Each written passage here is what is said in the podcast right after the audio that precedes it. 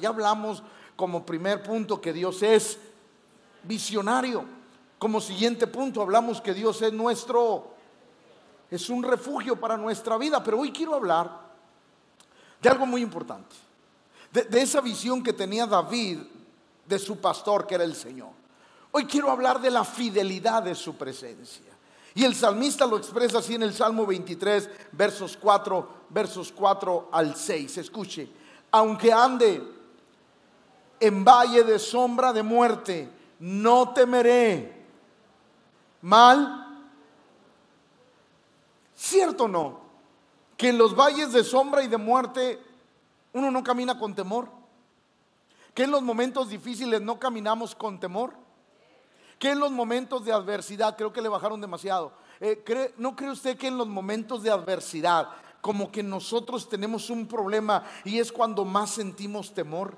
El salmista veía a Dios de una manera increíble que yo espero transmitirlo a la iglesia. El salmista decía, aunque ande en valles de sombra de muerte, no temeré mal alguno. Mire, creo con todo mi corazón que hay que tener todos los cuidados en esta pandemia.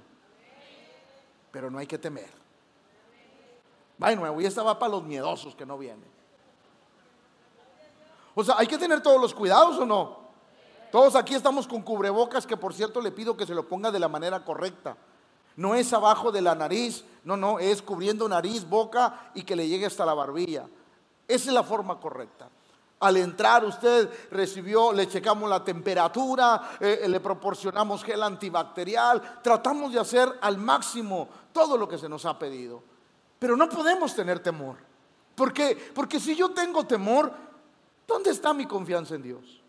Ahora, usted dirá, pastor, entonces nos quitamos los, los, cubrebocas. Eso sería imprudencia.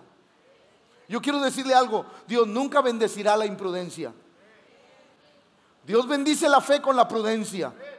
¿Sí o no? Venimos a congregarnos porque el gobierno nos dio oportunidad. Venimos bajo todos los protocolos que se nos han pedido, pero aquí estamos. Porque confiamos en la fidelidad de ese Dios grande. Ahora, el salmista veía a Dios y decía, aunque ande en valle de sombra de muerte, no temeré mal alguno, porque tú estarás conmigo. Ahora, ahí le va, porque esto se va a poner sabroso. Ahí va, escuche. El salmista decía, y, mientras yo estaba desarrollando este sermón, se me vinieron miles de cosas que yo le decía a mi esposa, ya quiero terminar la serie para agarrarlos a pedradas por otro lado, pero no he podido. Porque me impresionó lo que vi en el Salmo 23, verso 4, me, impresionó. El salmista hablaba de un Dios fiel que nunca lo iba a dejar, que cuando él iba a pasar por los valles de sombra de muerte, él decía, no te preocupes, yo te estoy esperando para acompañarte. Pero ahí va, ahí va, tu vara. No, no dígalo tú. Ahí va, ahí va, ahí va, ahí va. La presencia de Dios no funciona sin la vara y el callado. Todos quieren la presencia. Que Dios esté conmigo, pastor. Que Dios esté conmigo, pastor. Por mí, que Dios esté conmigo. Pero yo te quiero decir algo.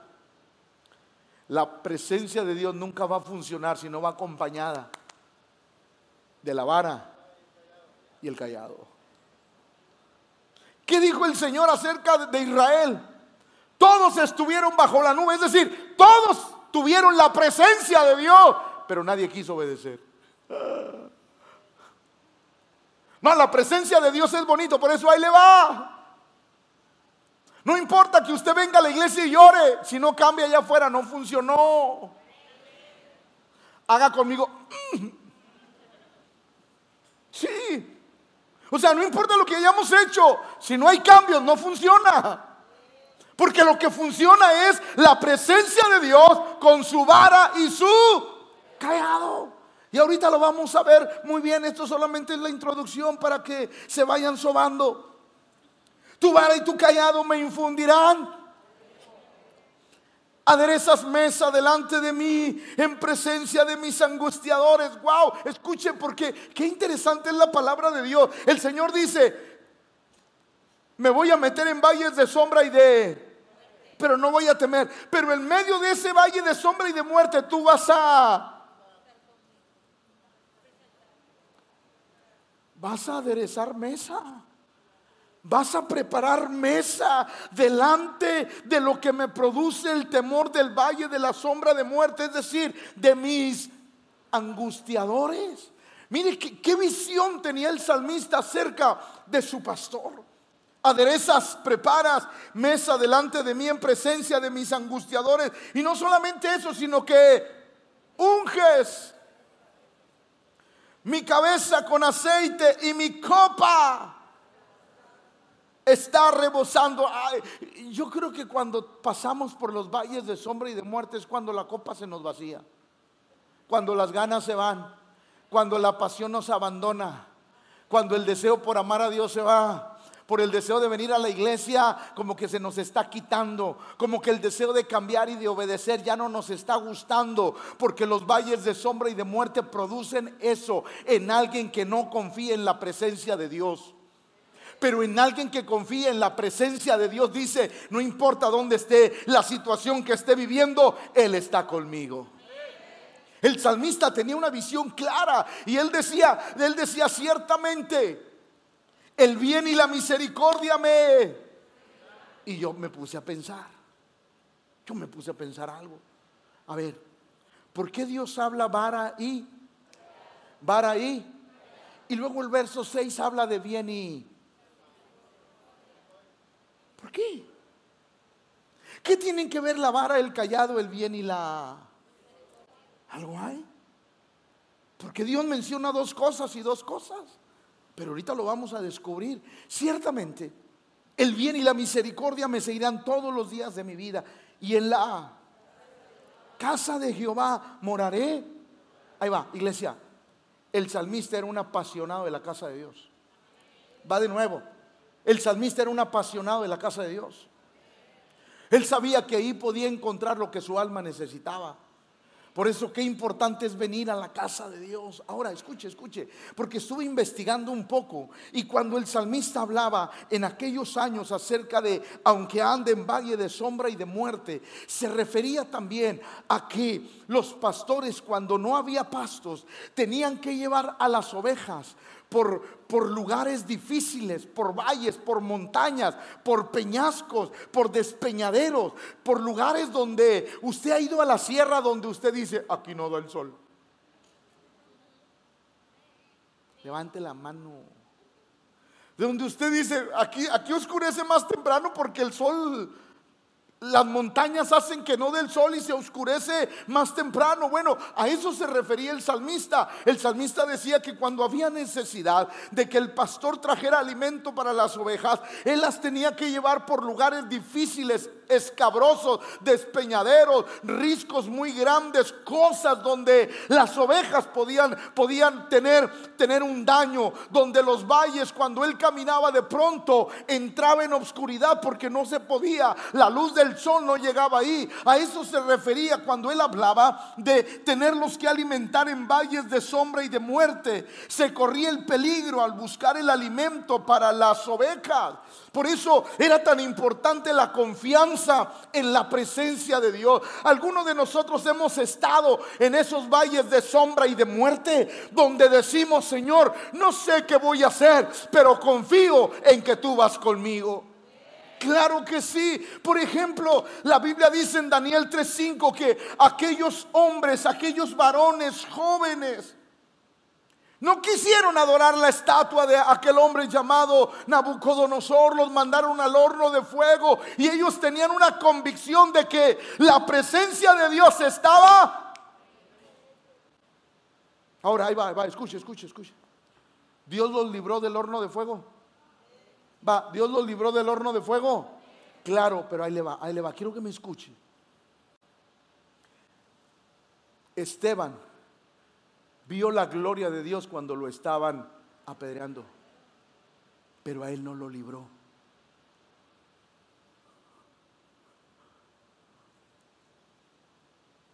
Y dice la Biblia que vio los cielos abiertos y vio al que estaba en el trono y a Jesús pero no lo, pero no lo, pero Esteban, ni aún así, dejó de confiar en Dios. Ahí va iglesia, iglesia, está aquí.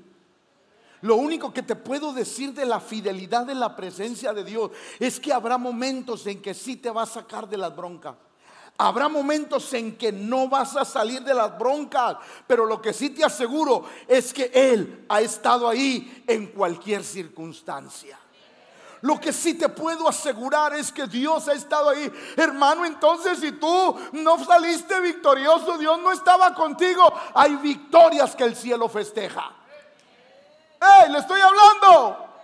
Hay victorias que solo el cielo festeja.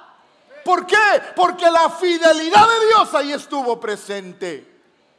Aquellos tres jóvenes, Sadrach, Mesach y Abednego, dijeron, no vamos a adorar tu estatua. Y él le dijo, aquí, yo veo cuatro hombres cuando los metió un horno aumentado la temperatura siete veces.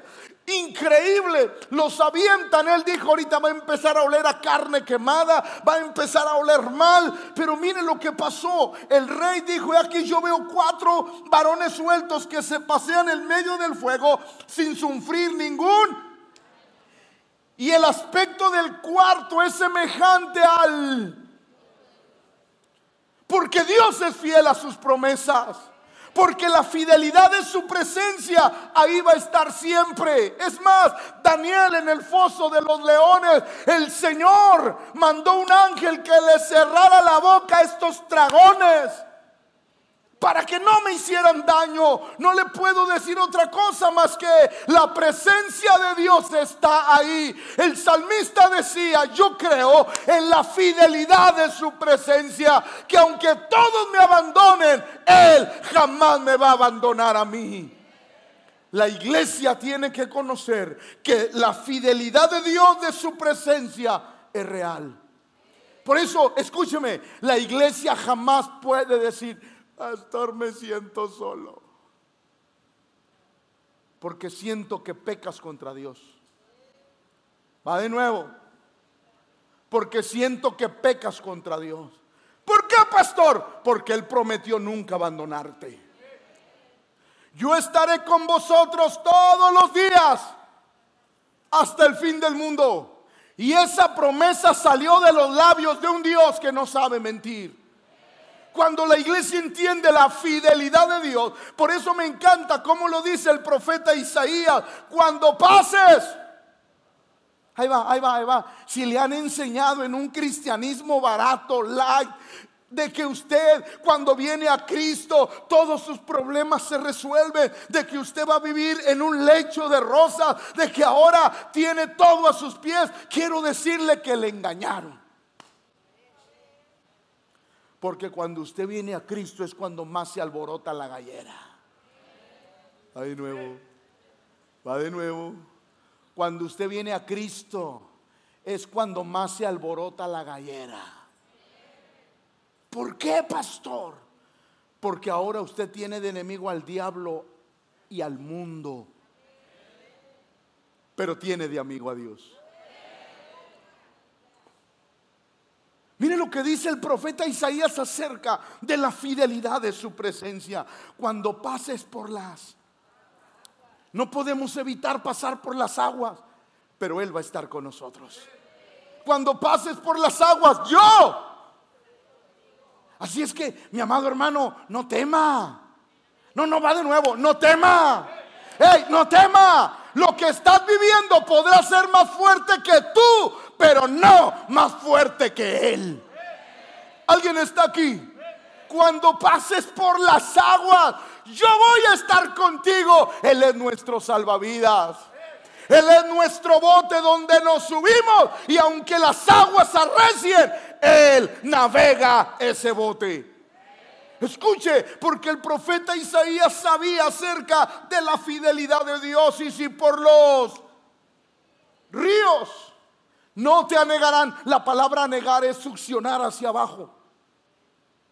Cuando pases por los ríos, ninguna corriente te va a succionar de tal manera que no puedas salir, salir hacia arriba a agarrar aire. Yo quiero decirte que aunque hoy sientas ahogarte, sientas que el mundo se te derrumba, sientas que no hay salida, el que es fiel y justo está contigo. Él te va a sacar adelante y te va a dar nuevas fuerzas. Ah, porque esa es la visión que tenía Dios de su buen pastor. Ese pastor que tenía el cuidado sobre su vida. Pero cuando pases por el fuego, no te... Es que Dios nos dice que no vas a pasar por momentos difíciles.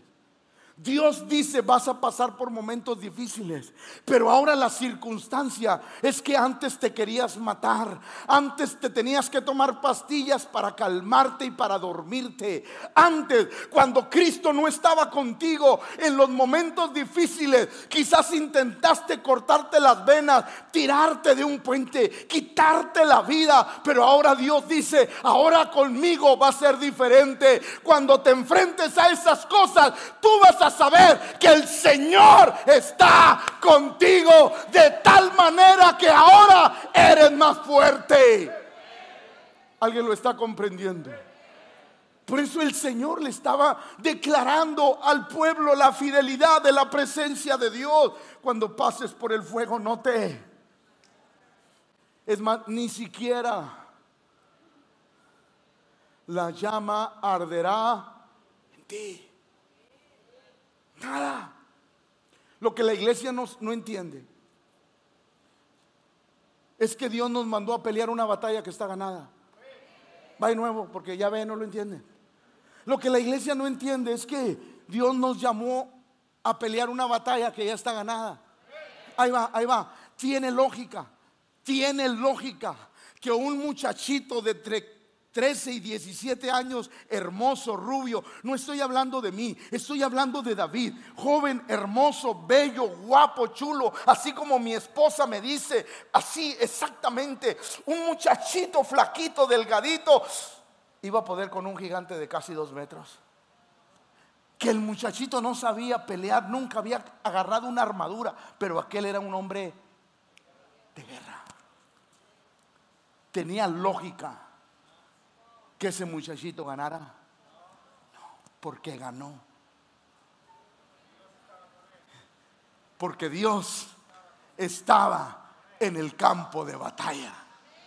Iglesia, Dios está en tu campo de batalla.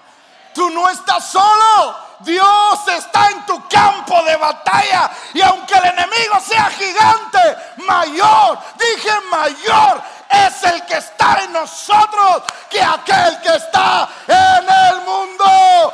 Alguien tiene que decir un gloria a Dios. Es mayor el que está en nosotros. Cuando la iglesia entiende la fidelidad de su presencia, como lo hacía David, David sabía que el Señor estaba ahí. Y aunque muchas veces pasó por valles de sombra de muerte, Muchas veces tuvo guerras que sus enemigos eran más grandes que él, pero él decía, mientras él esté conmigo, todo lo demás, todo lo demás sale sobrando. Por eso qué importante es comprender lo que Dios dice. Por eso Deuteronomio nos hace esta revelación. Conoce pues que Jehová tu Dios es Dios. Va, quiero que la iglesia lo diga. Conoce pues que Jehová tu Dios es Dios. ¿Es que? Va de nuevo, ¿es que? Grítelo, la burbuja es. Dios es fiel. Y aunque usted y yo seamos infieles, Él permanece fiel sobre nuestra vida. Porque ese es el Dios que nosotros adoramos. Por eso creemos en la fidelidad de su presencia, que guarda el pacto, la misericordia a los que le aman y guardan sus mandamientos hasta... Tan convencido estaba el salmista de la fidelidad que exclama algo difícil de comprender. Aunque mi padre y mi madre me dejaran, con todo, Jehová me recogerá. Es que hermano, mientras no te abandone Dios, todo está bien. Va de nuevo. Mientras no te abandone Dios, todo está bien. Lo digo despacito, para los que no vienen a la iglesia se queden con las ganas de saber qué estoy diciendo. Todo mundo tiene que saber que Dios es fiel. Él dijo, lo puedo perder todo, pero yo sé que con todo Jehová me va a recoger. Mire lo que veía Job en Job capítulo 10 versos 21 y 22, antes que vaya para no volver, escuche, antes que vaya para no volver a la tierra de y de sombra de tierra de obscuridad, lóbrega como sombra de muerte y sin orden y cuya luz es como densas. Él ya había transitado por ahí. Él ya sabía lo que significaba andar por caminos, por sombras de valle, de muerte, por caminos oscuros. Él ya lo sabía. Pero él dijo dentro de ese valle de lágrimas, dentro de ese valle oscuro, él dijo, yo sé que mi redentor vive. Porque él sabía que Dios no abandona. Hey, yo quiero dejarle una palabra de esperanza, Dios no te abandona. Dios nunca, jamás en la vida te va a abandonar. Por eso mire lo que dice Isaías, ¿quién hay entre vosotros que teme a Jehová y oye la voz de su siervo? El que anda en tinieblas y carece. ¿Qué dice? El que anda en tinieblas y carece.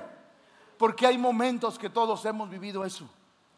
Hay momentos que nuestro caminar parece que no sé dónde. Parece que Satanás se vino con todo sobre nuestra vida. Salimos de Guatemala, nos metemos a Guatepeor. Se resuelve una cosa y tenemos otra. Oh, todavía no se resuelve una cosa cuando ya tenemos encima otra. Hay momentos en que caminamos en tinieblas y carecemos de luz. Pero el profeta decía, en esos momentos, en esos momentos, confía en el nombre de Jehová y apóyese en su Dios, porque son los momentos en que necesitamos estar pegados de Él. El salmista confiaba en la fidelidad de su presencia, enfrentó a Goliat. Fue librado de la muerte, Saúl lo persiguió, pero nunca pudo matarlo. Enfrentó la mortandad en el pueblo y salió vencedor. Salió librado de la rebelión de Absalón. ¿Por qué? Porque su presencia, la presencia de Dios estaba... David había entendido, y quiero que escuche esto toda la iglesia, por favor. David había entendido que la presencia de Dios también consistía en aceptar su, su, va de nuevo, su y dirección. Lo que voy a decir lo voy a decir con mucho respeto. A mucha gente, mucho creyente le gusta llorar en la iglesia, temblar, caerse, que no es malo. Escúcheme, no es malo. A mucho creyente le gusta ah, caerse. Gloria a Dios porque Dios te toca. Pero yo quiero decirte esto. La, la mejor manera de disfrutar la presencia de Dios es cuando hay autoridad y dirección. Escúcheme. Por eso el salmista decía en el Salmo 23, 4, tú, tú, ah, tú.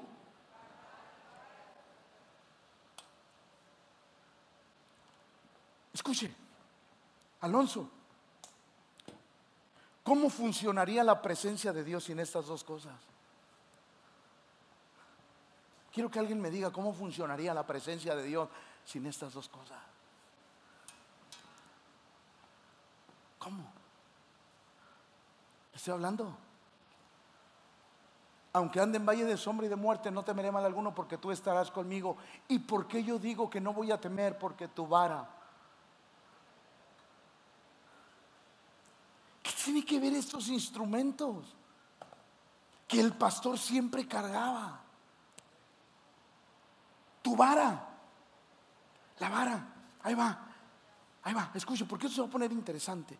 Por eso yo quiero que entienda que qué bueno que lloras, qué bueno que te caes, qué bueno que hablas lenguas. Gloria a Dios por todas esas manifestaciones de Dios en tu vida. Pero yo le quiero decir algo, un creyente que tiene manifestaciones sin vara y sin callado no funciona en la vida cristiana. Va de nuevo, porque como que ya se están enojando. Un creyente que habla lengua, lo cual es bueno. Un creyente que se cae bajo la presencia de Dios, lo cual es bueno. Un creyente que llora, lo cual es bueno. Un creyente que siente la presencia de Dios es bueno. Diga conmigo, es bueno. Pero no tiene un efecto si no hay. Ahora, ¿por qué, pastor? Ahí le va.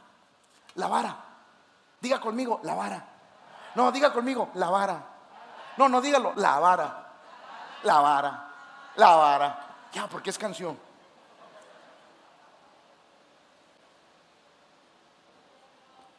La vara. Esto es algo bien impresionante, Alonso. Va.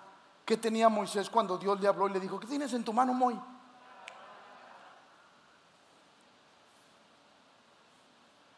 Cuando él, él aventó delante de los adivinos, ¿qué pasó? Se convirtió en. La volvió a agarrar y se convirtió en. Primer milagro, tocó el mar, tocó el río, porque era el río. Y se convirtió en. Y más de seis plagas, más de seis plagas iniciaron con un toque de la. Ahí le va, ¿qué significa vara? gobierno y autoridad. Ahí va, Esto se va a poner sabroso. ¿Qué significa vara? Gobierno y... ¿Qué tienes en tu mano? Una vara. Con esa. Esa es la autoridad que tú necesitas. Ahora ahí le va una tercera cosa que era impresionante. La vara la cargaban los patriarcas. ¿Y sabe qué pasaba? Los patriarcas en su vara ponían su descendencia. Escribían la descendencia que ellos tenían. No solamente era autoridad, gobierno, era su descendencia. Todos los patriarcas escribían Jacob, Isaac, y se iba la de tal manera que cuando la gente quería saber la genealogía, iban con el patriarca. Y decía, aquí está mi descendencia. Es que la vara es tan importante. ¿Por qué, pastor? Porque la vara es gobierno. La vara significa gobierno, autoridad. Es decir, cuando Dios utiliza su vara, no utiliza cualquier cosa, utiliza su autoridad y gobierno sobre nuestra vida. La vara no es para pegarte a ti. Sí, porque las ovejas, las ovejas piensan que el pastor andaba, óyale chiva loca.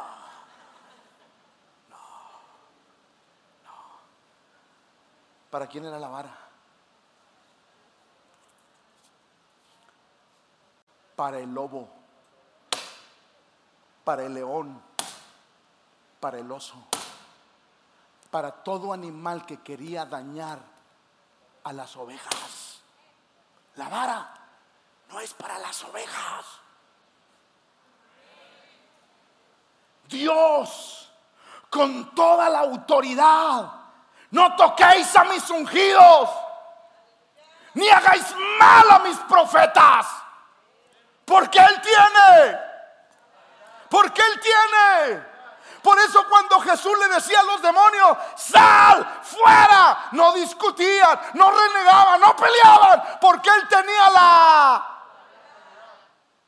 Entonces yo quiero decirte, que cuando pases por el fuego, por las llamas, cuando pases por el valle oscuro, no te preocupes. El que te acompaña no es un cualquiera. Él tiene la autoridad para decir, nadie toca a mis ungidos, nadie toca a mis hijos y vas a pasar el valle de sombra y de muerte bendecido. ¿Alguien lo está comprendiendo? Porque creo que le estoy predicando a la iglesia equivocada. Era autoridad y era autoridad y gobierno. No era para las ovejas. No, no, no era para que, órale chiva loca. No. La vara. Por eso David decía cuando yo veía a león, al oso, yo salía y, órale, se las arrebataba con, Por eso asegúrate, asegúrate que caminas con el que tiene la autoridad. No, no, no, no, ahí va otra vez. Asegúrate que caminas con el que tiene la autoridad. No, no, no, usted no me entiende. Asegúrate que caminas con el que tiene la autoridad. Asegúrate, porque si tú sabes que caminas con el que tiene la autoridad, cada promesa que Él te dio se va a cumplir sobre tu vida, porque salieron de la boca que tiene autoridad en el cielo, en la tierra y debajo. Esa es la autoridad. Ay, pastor, ¿será que Dios me podrá hacer algo, pastor? ¿Será que Dios podrá tocar mi vida y mi corazón, pastor? ¿Será que Dios podrá hacer algo en mi corazón, pastor? ¿Será que Dios puede sanarme, salvarme, libertar al viejo cabezón que no quiere venir a la iglesia, pastor? ¿Será que Dios podrá sanar mi vida? Pues si caminas con el que tiene la... Si caminas con el que tiene la... Va a suceder. Ahí va, va a suceder. ¿Por qué? Porque Él tiene el poder. Cuando Él dijo, toda potestad me es dada. ¿Sabe que cuando Cristo estaba en la tierra, su poder estaba limitado? Cuando Cristo estaba en la tierra, su poder estaba... Porque no podía estar en dos lugares a la... ¿Que no crees que yo puedo orar a mi Padre y mi Padre me enviará 12 legiones de ángeles? Pero no puedo hacerlo. Sí puedo, pero no debo. Porque tengo que cumplir lo que mi padre me pidió. Entonces su poder estaba. Pero cuando él subió, cuando él ascendió, no, yo, me estuviera arrancando los pocos pelos que me quedaban. Cuando él ascendió, no, no dije cuando él ascendió, él dijo toda potestad. Ahora sí, no hay nadie, no hay nadie ni en el cielo, ni en la tierra, ni debajo de la tierra que pueda revocar lo que salió de la boca de Dios. Por eso el salmista tenía, tenía un pensamiento del Señor como su pastor. Él tiene la vara de autoridad. Por eso cuando la Biblia habla también de aliento, la palabra aliento, suspirar adecuadamente. ¿A, alguien lo ha correteado un perro? Levante la mano el que ha sido correteado por un tremendo perro que el Señor le pague. ¿Cómo? Ya, ya, se, escapó. Ya, el perro ya te dejó. Sí, sí, sí o no. Porque eso dice la palabra aliento. Eso dice la palabra aliento. Es decir, después de una correteada, tú estarás tranquilo. Respirarás con fuerza para recobrar las fuerzas. Serás consolado. Serás aliviado. Ahí va, escuche, escuche. Por eso Génesis 5:24, ahora lo entendí. Mira, amor, si quieres te lo presto cuando salgamos. Este.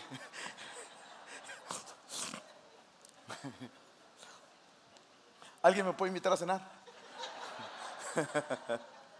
Dios te bendiga y te guarde. Génesis 5:24, escuche lo que dice. Y caminó pues. Y porque ahí va, ahí va, ahí va. O sea, Dios estaba literalmente así al lado de él. Contésteme. Dios estaba así literalmente al lado de él. Pero Enoch sabía de la fidelidad de su presencia. No sé si usted le ha tocado que cuando vamos con nuestros hijos a cualquier lado, nuestros hijos se portan como, aleluya, aleluya, aleluya, aleluya, aleluya. ¿No, no, le ha pasado? Sí. Que nuestros hijos de repente así como que quieren hacer algo cuando van y luego se acuerdan, es que aquí va conmigo. ¿A alguien le ha pasado? ¿A alguien le ha pasado? Ahí va. Sus hijos no hacen nada malo porque van con. Porque van con. Usted. Enoch Dios no caminaba con él físicamente, pero él sabía que, pero él sabía que Dios estaba. Ahora escuche, Enoch sabía que Dios tenía la vara. Cuando caminó Enoch con Dios, Dios estaba quitándole a sus enemigos. Hazte para allá, camínale, no te preocupes, órale. Pero también cuando Enoch se quería desviar,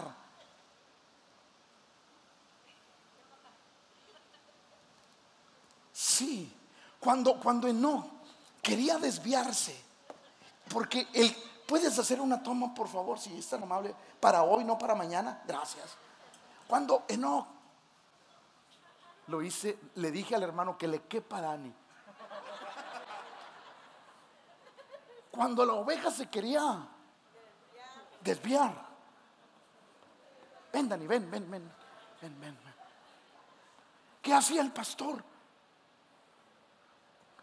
Imagínense que la oveja, ay, quédate.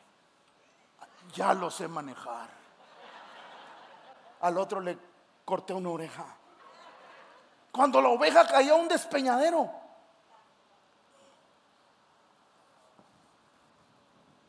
Cuando la oveja no quería caminar.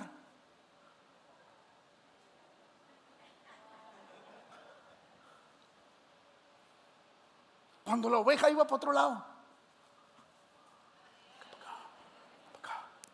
Venga para acá. Ahí va, ahí va. Gracias, Dani. Se lo voy a prestar ya sabes quién. Este,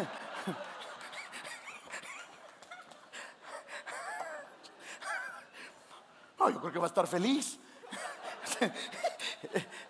Escuche, escuche. Diga conmigo, la presencia de Dios. ¿Sabe por qué no caminó con Dios? Porque dejó que Dios utilizara las dos herramientas que te hacen llegar seguro al destino. Hey, va de nuevo. ¿Sabe por qué no caminó con Dios? Porque, ¿cómo lo digo? Pues como es, ¿verdad? No cualquiera puede caminar con Dios. Todos quieren su presencia, pero no todos caminan con Él. Todos quieren su presencia, pero pocos quieren caminar con Él. ¿Por qué? Porque cuando caminas con Él, eh, eh, eh, camínele derechito. Órale. Y cuando la oveja se quiere, venga para acá, mi hijita, camínele para allá. Cuando la oveja quiere voltear a otro lado, órale, véngase para acá. Cuando la oveja se tropieza, órale, véngase para acá. Porque ahí va, ahí va, ahí va. Porque es bonita la presencia de Dios. Va, es bonita la presencia de Dios. Pero la presencia de Dios no tiene el valor adecuado si no lleva estas dos cosas. Porque la iglesia, el congregante puede llorar, ser tocado por Dios, caerse, pero su vida carece de dirección y de protección. Va de nuevo, porque la vida carece de protección y dirección. ¿Y sabes qué es lo que más nos bendice? Tener dirección y protección. Porque Dios nos dirige y nos dice, ven para acá. ¿Usted cree que no, no quería desviarse alguna vez? ¿Usted cree que no, no fue tentado? Pero estaba... Venga para acá, no. ¿Usted quiere caminar conmigo? Pues váyase derechito. A veces, escúcheme. Eso es lo que menos le gusta a la iglesia, Alonso. Ay, yo quiero un pastor que ore por mí, que me bendiga, pero que nunca imponga su autoridad y que nunca me guíe. Pues así no se puede, chiquito. Respire saber. ¿Por qué? Porque por eso el salmista decía, ¿sabes una cosa? Aunque ande en valle de sombra de muerte, no temeré mal alguno porque tú estarás conmigo Ahí va, ahí va, ahí va, ahí va. Pero cuando, cuando el salmista veía a Dios, que Él estaba con él, ¿qué más le veía? ¿Qué más le veía? ¡Te lo estoy diciendo! ¿Qué más le veía? ¿Ya ve cómo si sabe? Más de nuevo, ¿qué más le veía? Y él decía, Pues mira, de nada sirve que Dios camine conmigo. Si me caigo en un despeñadero, ¿con qué me va a sacar? Si me ataca el león y el oso, ¿con qué me va a defender? Todos quieren un Dios sin autoridad. Toda la iglesia quiere un Dios que no guíe, que no oriente, que no... Ay, no, pastor, es que Dios pide eso, pero no está bien difícil, pastor. La verdadera bendición de Dios radica en estas dos cosas. El que yo pueda ver a Dios y decir, Dios, Dios, tu presencia es maravillosa, pero sabes, sé que tienes todos los elementos a tu lado para poder llevarme, bendecirme la vida y llegar a puerto seguro. Por eso cuando hablamos de vara y de, hablamos de autoridad y hablamos de, de guianza. El salmista veía a un Dios, a un Dios que lo guiaba constantemente y a un Dios que le dijo, yo te daré paz en medio de tus enemigos. Porque él tenía la autoridad. Josué, ve y conquista Jericó. ¿Con qué, Señor? ¿Me vas a dar un armamento poderoso? No, con trompetas y siete vueltas. ¿Qué? Es que ya te lo dije. Es que en el ámbito espiritual, Josué, Jericó ya está derrotada. Porque ya lo dijo. Porque ya lo dijo. Lo único que quiero es que tengas guianza. Te estoy guiando porque ya tengo te estoy guiando porque ya dije lo que va a suceder, porque toda autoridad le es dada al que está en el cielo. A veces nosotros no entendemos lo que Dios quiere hacer en nuestra vida. Dios te dice, yo puedo hacer lo que tú quieras. Necesitas sanidad, Dios puede hacerlo. Necesitas libertad, Dios puede hacerlo. Necesitas ser libre de un vicio, Dios puede hacerlo. Necesitas libertad en cualquier cadena, Dios puede. Solo déjate guiar. ¿En qué batallamos? ¿En saber que Dios tiene autoridad o en dejarnos guiar? ¿En qué batalla el pueblo? Va de nuevo, ¿en qué batalla el pueblo? Aunque batalle para decirlo. Voltea con la persona que está al lado y dile, ya tienes muy maltratado el cuello, hermano. Donde no te dejas. Todos creemos que Dios lo puede hacer. Pero pocos decidimos que Dios nos diga cómo lo va a hacer. Porque en eso consiste la victoria. En saber cómo Dios nos va a guiar para obtener lo que Él ya dijo que es de nosotros. ¿Alguien me está comprendiendo? Cuando la Biblia dice que caminó Enoch con Dios, eso quiere decir que Enoch se ajustó a lo que Dios decía. No, que este es el camino y no voltee ni a la derecha ni a la izquierda. Por aquí te vas a ir chiquito y no hay que cambiarle. Y Enoch caminó con Dios. Y luego, miren lo que dice Hebreos acerca de Enoch por la fe. Enoch fue traspuesto para no ver muerte. Y no fue, y no fue hallado porque lo traspuso Dios y antes que fuese traspuesto tuvo. ¿Por qué tuvo testimonio de haber agradado a Dios? Ahí le va, porque sabía que él podía o porque se dejó guiar. Porque todo mundo sabe que Dios puede, hasta los que no son cristianos. Va de nuevo, todo mundo sabe que Dios puede, hasta los que no son cristianos, pero no todos se dejan guiar. La mayor victoria de nuestra vida es dejarnos guiar. Es decir, si Dios dice por ahí, no le busque, es por ahí. Mire, yo creo una cosa,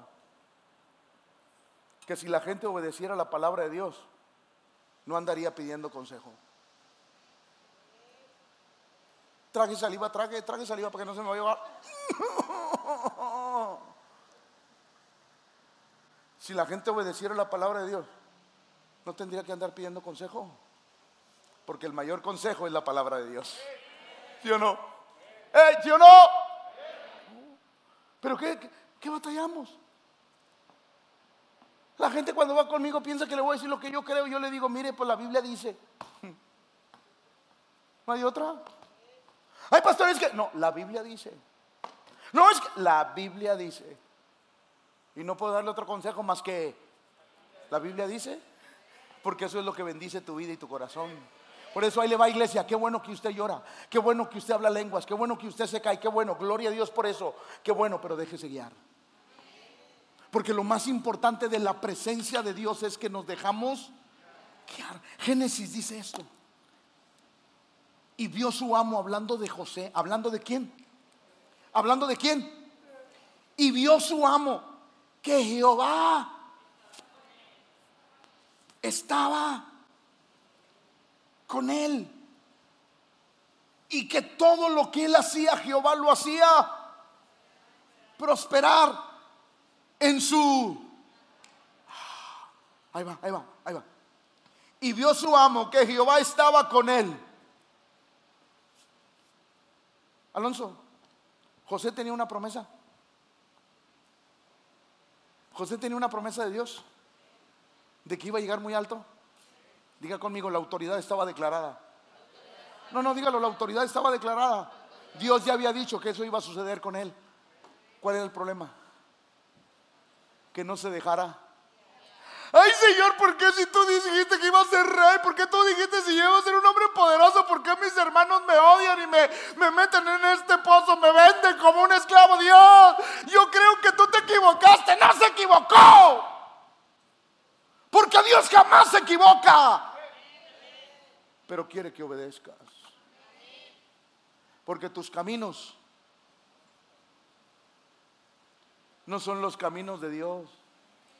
Y tu manera de pensar no es la manera de pensar de Dios. Por eso Dios quiere que aunque no entiendas, obedezcas. La obediencia no se trata de saber, se trata de obedecer. A su amo ese, egipcio vio que Jehová estaba y que todo lo que él hacía, Jehová lo... O sea, o sea, o sea, a veces la gente piensa, voy a hacer esto y Dios lo va, lo va a prosperar.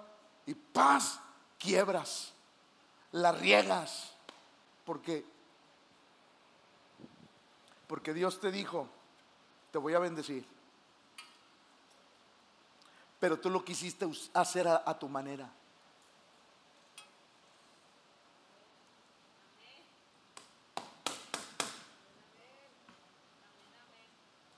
Trague saliva. Dios te dijo, pastor, yo lo hice porque Dios me dijo que me iba a bendecir. Sí, pero a su manera, no a la tuya. Dios te dijo, hazle así. Ay, Ay, no, eso no, mejor así, al cabo, Dios me dijo. No, no, no. Dios respeta lo que Él dice siempre y cuando lo hagas como Él dice. Va de nuevo. Dios siempre hará lo que Él dice, siempre y cuando lo hagas como Él dice. Josué, siete vueltas. Y el séptimo día, dale siete vueltas. Y luego tocas, tocas la trompeta y, y usted cállese y va a ver lo que va a pasar a su manera, bajo su autoridad. Hey, va de nuevo. A su manera, bajo su autoridad. La Biblia dice que Josué el séptimo día dio siete.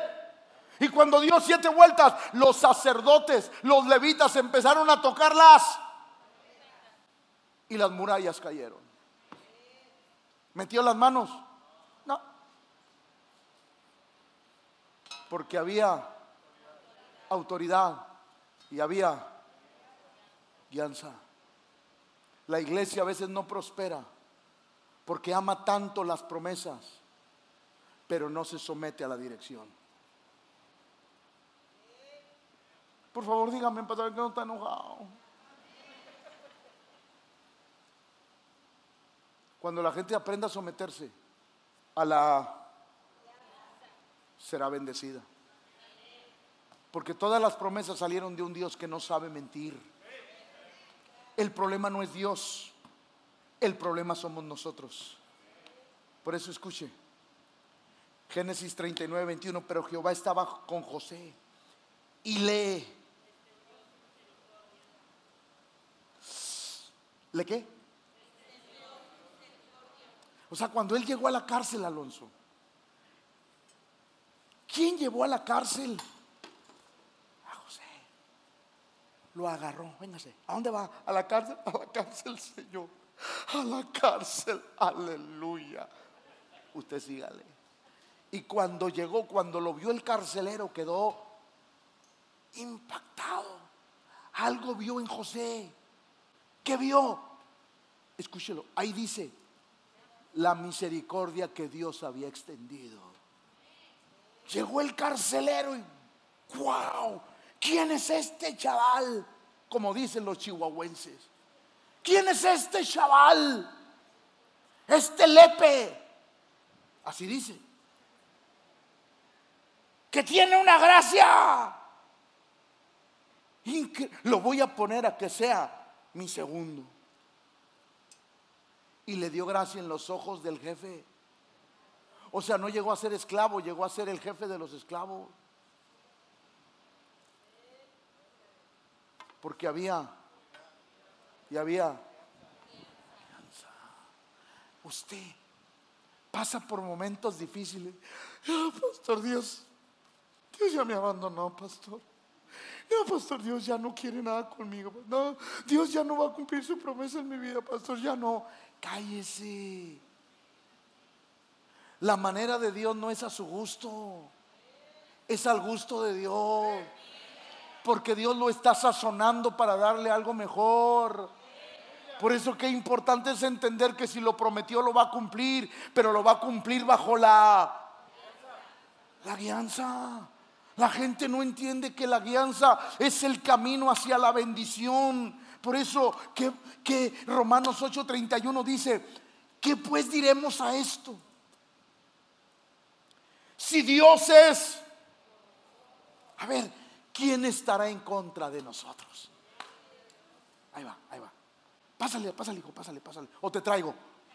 Ah, bueno, escuche, escuche. ¿Qué pues diremos si Dios está con? ¿Quién estará contra? Ahí va. Y mucha gente, pastor, Dios está conmigo, pastor, estoy fracasado. Ah, sí. Porque creíste que Dios estaba contigo. Pero no aceptas que Dios te guíe. Porque yo quiero decirte algo. Quiero decirte algo. ¿Me puedo bajar un minuto? ¿Me puedo bajar? ¿Me dan chance? Allá atrás. A ver, la iglesia, que lo deje, que lo deje. A ver cómo le hacen. Ya me dejó la iglesia. ¿Ya puedo bajar? ¿Qué pues diremos a esto? Si Dios por, ¿quién contra? Cuando vaya caminando con Dios, asegúrese que tiene estos dos instrumentos. Mucha gente quiere, pastor, yo quiero que Dios esté conmigo, pero no quiero ser, vas a fracasar.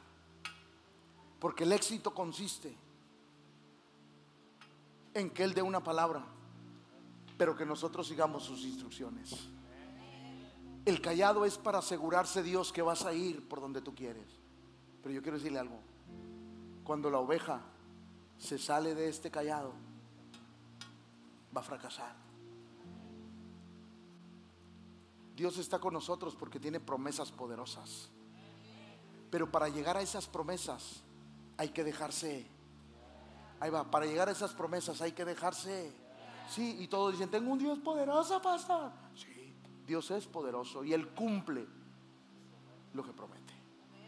El asunto es que para que Él cumpla lo que Él prometió en tu vida, es decir, lo digo de otra manera porque creo que no lo dije bien, pero ahí va. Dios dijo, a, alguien de ustedes le, le ha tocado que va a un lugar y así como que juegos y de repente le dicen, debajo de su silla hay un premio. ¿Alguien le ha tocado? ¿Saben que la mano no sean agüitados, hombre? ¿A alguien le ha tocado que ¿Y usted qué hace inmediatamente? Ahí va, ahí va, escúchame. Dios dijo, yo ya te dije que tienes un premio. Solo déjame guiarte hacia donde está. Yo te voy a guiar. Tú, esa silla. No, no, no, no, mijito, no, esa no. Esta silla. Porque trae pan. No. No, esa no. Ay, Señor, esta silla se ve bien cómoda. No, esa no. Y si te dejas guiar, vas a encontrar el premio. No, va de nuevo. Si usted se deja guiar, va a encontrar el premio. Porque hay personas que tienen promesas, pero no encuentran el premio. ¿Por qué, pastor? Porque no se dejan, porque no se dejan. Pregúntese, ¿cuántas bendiciones habré perdido? No porque Dios falle, porque Dios no falla, sino porque no me he dejado, sino porque no me he dejado, eh, tócale papá. Sino, porque no me he dejado. Isaías 43. Ahora sí dice Jehová, creador tuyo, oh Jacob y formador tuyo, Israel. No temas, porque, porque yo te, y te puse, a ver, va, va, va, va, porque quiero, quiero ir terminando, con su paciencia, porque todavía me falta, ahí va. Porque yo te redimí, te puse, ¿qué nombre te puso?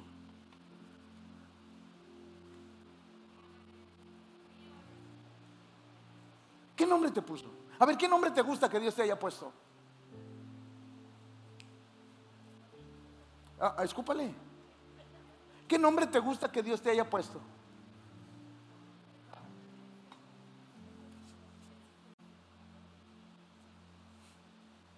¿Qué nombre te gusta? Esto se va a poner sabroso, Alonso. Esto, se va a poner sabroso y espero que la iglesia lo entienda, lo que voy a decir.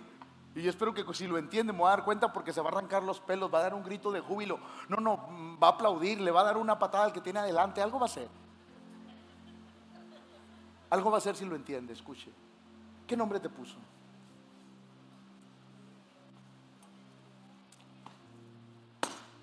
Ahí va. Él te puso vencedor. Ahora, espéreme, espéreme, espéreme. ¿Por qué, pastor? ¿Por qué usted asegura que Dios me puso vencedor? Porque el que tiene, dice la Biblia, que cuando Él te formó en el vientre de su madre, escribió muchas cosas acerca de ti. Cosas que se deben de cumplir. Y no escribió fracasos, derrotas, tristezas, amargura porque eso Dios no ni siquiera lo conoce. Dios habló cosas grandes, buenas, agradables para tu vida, que tienen un cumplimiento, porque salieron de un Dios que tiene autoridad. Como pastor, se va a cumplir cada cosa que Dios escribió, dejándote, dejándote, dejándote por eso desde que naciste, Dios imprimió su sello de victorioso en tu vida. Dios marcó y dijo, lo voy a bendecir, lo voy a bendecir, lo voy a llenar de paz, de gozo, de tranquilidad, de bendición, de prosperidad, de sanidad, de libertad. Si será un hijo amado, sus hijos serán bendecidos, sus nietos serán bendecidos, sus tataranietos serán bendecidos, porque salió de la boca de alguien que tiene, pero se van a cumplir cuando usted se deje.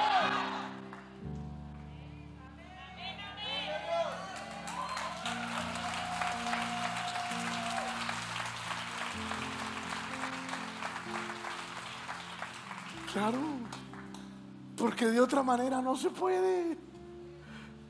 La gente quiere las promesas, pero no quiere la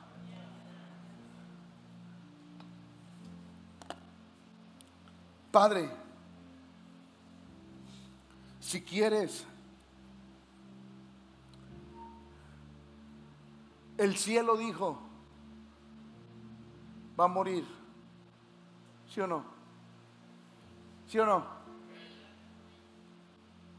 Jesús dijo, si es posible, pasa de mí esta. ¿Y qué hizo el Padre? No, mijito. Este es el camino. Este es el camino, Señor. Sí. Ah, ok. Entonces que no se haga, sino la... Y ahí va. Y eso me bendice. Y se le... Para... Para... Porque Dios le dijo, en ese valle de muerte no vas a estar solo. Vas a ir preparado para enfrentar todo lo que venga. Yo quiero decirte algo. Antes de que entres a un valle de sombra de muerte, Dios ya te preparó. Porque Dios no manda a sus hijos a ver qué pasa. Dios manda a sus hijos para salir victoriosos. Porque hay autoridad y hay guianza de Dios para salir más que vencedores en Cristo Jesús. ¿Alguien lo cree? Hey, dije, ¿alguien lo cree? Quiero, quiero terminar, aunque todavía me falta mucho, pero quiero terminar porque yo sé que muchos ya están pensando en la cena. Y yo les doy vida. Quiero que la iglesia diga lo que sigue. Y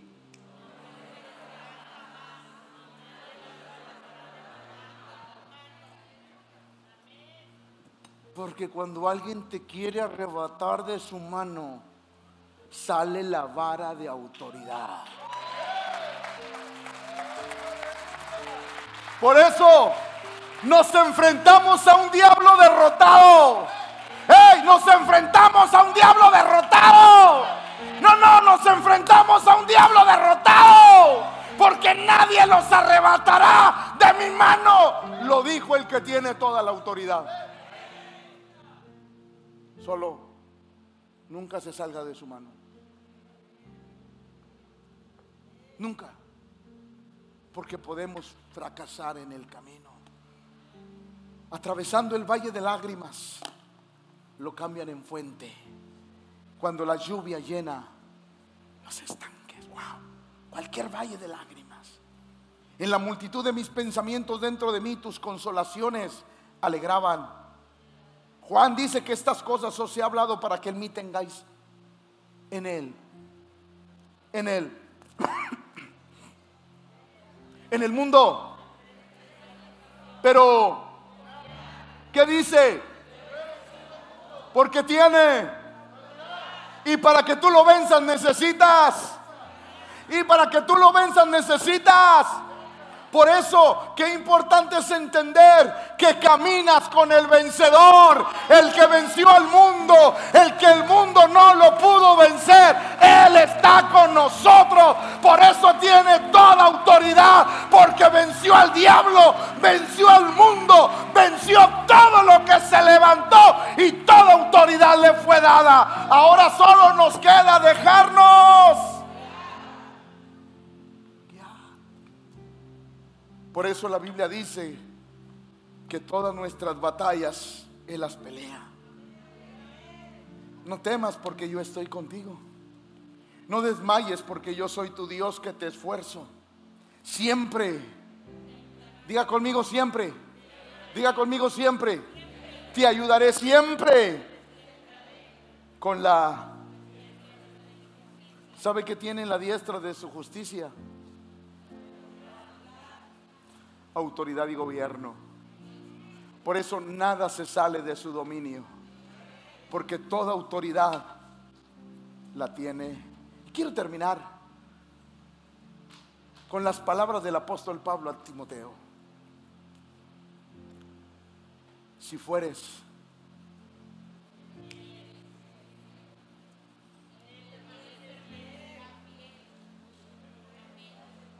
Él no puede negarse Su él, él no es fiel, Él es la fidelidad. Él no te puede decir hoy, voy a estar contigo y mañana ya no quiero. Él no puede negarse así. Él no puede negarse así. Porque a Él no le prestan la fidelidad. Él es. Por eso Él no puede negarse así. Él va a estar ahí siempre como poderoso. Porque tiene toda. Solo déjate. Cuando el salmista exclamaba, tu vara y tú, tu vara y tú, tu vara y tú, me infundirán aliento. Cuando yo veo a Dios que está conmigo, esa vara y ese callado producen un aliento. ¿Qué dijimos que era aliento? Respirar para agarrar fuerzas, reposo. Eso es Dios para nosotros. Si Dios es tu pastor, no te preocupes. No te preocupes por lo que estés pasando. Solo asegúrate que tienes la promesa del que todo lo puede. Pero lo más importante, asegúrate que estás siguiendo lo que Dios dijo que deberías de seguir. Asegúrate que estás cumpliendo la voluntad de Dios. Asegúrate que estás obedeciendo lo que aquí está escrito. Porque entonces harás prosperar tu camino y todo te saldrá bien. Póngase de pie, por favor.